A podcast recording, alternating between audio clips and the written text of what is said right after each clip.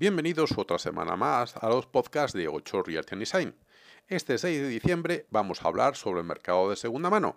Pero antes quiero invitaros a adquirir nuestro libro que hemos publicado de 8 Realty Design, 20 razones para comprar y vender con nosotros, en el que hablamos de los aspectos más importantes para comprar, adquirir, alquilar o tener una propiedad en España son los elementos más básicos y necesarios para comprar vuestra propiedad, específicamente para aquellos que son primerizos. Así que nada, si tenéis interés, entrar en Amazon y lo tenéis tanto en soporte papel como en soporte electrónico. Kindle Amazon, ya sabéis, 8 Realty Design, 20 razones para comprar y vender con vosotros. Esta semana hablamos sobre la evolución del mercado de segunda mano en España. Pero si quieres conocer todo el mercado, el 13 de diciembre hablaremos un blog especial de fin de año en el que hablaremos de todo lo que hemos hablado durante todos los podcasts durante este primer año, este año 2020. Así que nada, apuntaros. 6 de diciembre es hoy. Y la semana que viene hablamos sobre esto. Por cierto, la semana pasada hemos hablado sobre el mercado de obra nueva. Si os interesa saber y conocer qué pasa en ese sector, simplemente buscáis el podcast anterior y hablamos de todos los detalles que os son más importantes para vosotros.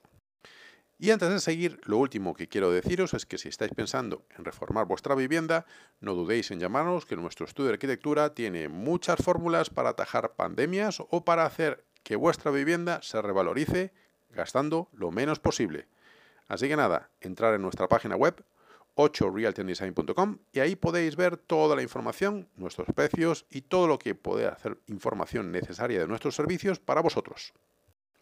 Bien, como es evidente, aún quedan unos días para terminar el año, pero podemos hacer una foto de cómo podrá ir el mercado de viviendas de segunda mano en España, o podemos entreverlo al menos.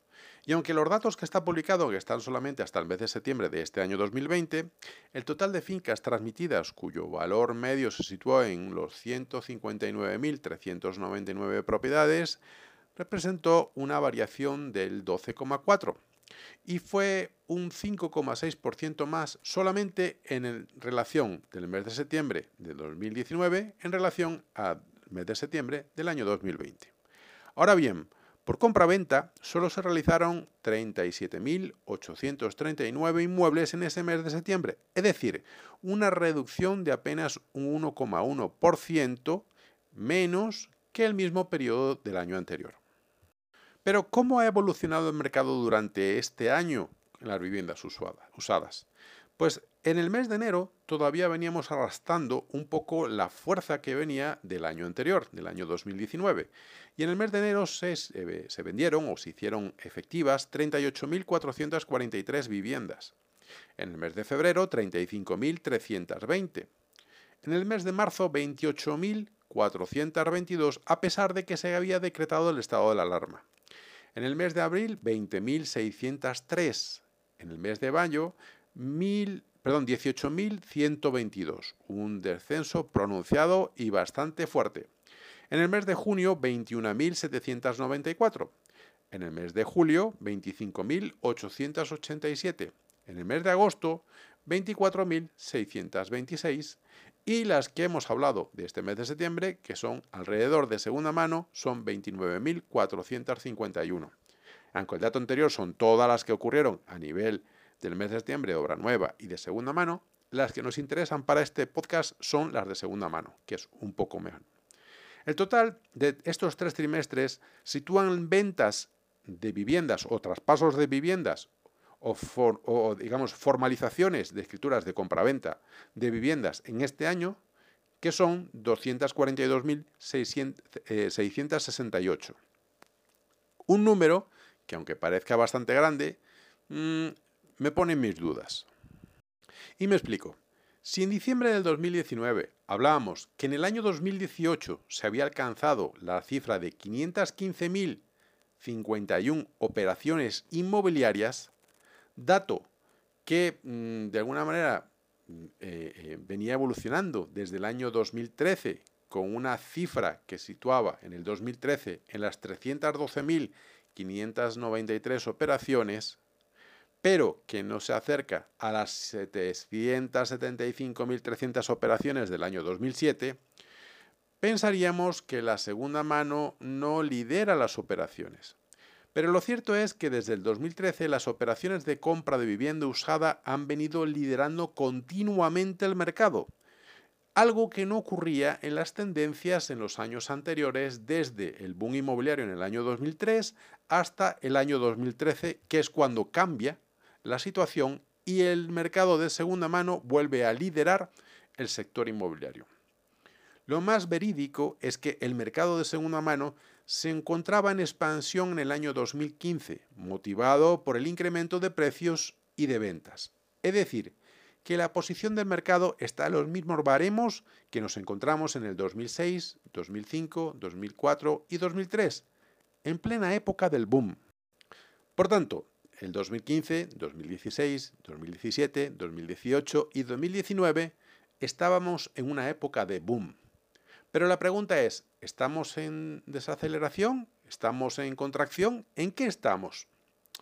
Si solo en tres trimestres alcanzamos los casi 250.000 operaciones inmobiliarias, no es ni la mitad de operaciones que se registraron en el año 2008 y posiblemente nos acerquemos al año con menos operaciones, es decir, que estamos más próximos a estar exactamente igual que en el año 2013. Y otro de los aspectos que se puede entrever es la evolución entre propietarios e inquilinos que se ha demostrado que desde el año 2005 el porcentaje de inquilinos se ha duplicado, es decir, ocupan un 18%, sin olvidarnos que las comunidades con mayor sentencias por impago de alquiler son Baleares con un 70%, Cantabria con un 60%, Murcia con un 50%, Canarias con un 45%, La Mancha con un 40%, Andalucía, Madrid y Valencia con un 30%, Asturias y Cataluña con un 10% y País Vasco y Extremadura con un 5% y los demás en un número negativo. Motivos que hacen pensar en una desaceleración. Pero si analizamos la compra de viviendas y podemos afirmar que desde el 2015 se ha experimentado un incremento de la demanda, destacando en la serie enero 2018, donde se incrementó casi un 25%, pero la compra de vivienda no representa una preocupación como tal para la mayoría de los españoles, como fue en julio de 2007, que cada de 36 españoles, de, perdón, de 100 españoles, 36 estaban preocupados por lo que ocurría con la vivienda, lo único que debemos tomar en cuenta es el valor importante. Y es como promedio el precio de vivienda libre hasta la, está en alza y que por tanto en 2018 como en 2007 fueron los años con mayor incremento. En el 2007 se situó en el 9,8% en, en ese periodo del año y el 2018 se, eh, se mantuvo en el 6,7% de incremento de valor de precio de la vivienda. Muchos modelos estiman que este año cerraremos con incrementos que rondarán en torno al 1%, lo que sin duda demuestra que un mercado apunta a la o bien a la desaceleración o bien a la estabilización, porque los precios bajan y la demanda también por lo que nosotros apostamos más por un modelo de mercado en contracción para ser un poco más sensatos. Así que nada, tomar estos valores en cuenta. ¿Esto qué quiere decir? Que es momento para invertir, es momento para comprar porque la vivienda va bajando de precio. Si queréis hacerlo de esta forma, es un punto de inflexión importante. Así que nada, yo soy Julio, esto es 8 Realty Design, tenemos tu casa, creamos tu hogar. Y ya me está mandando un mensaje algún inversor. Así que nada, os dejamos y hablamos la semana que viene. ¡Hasta luego!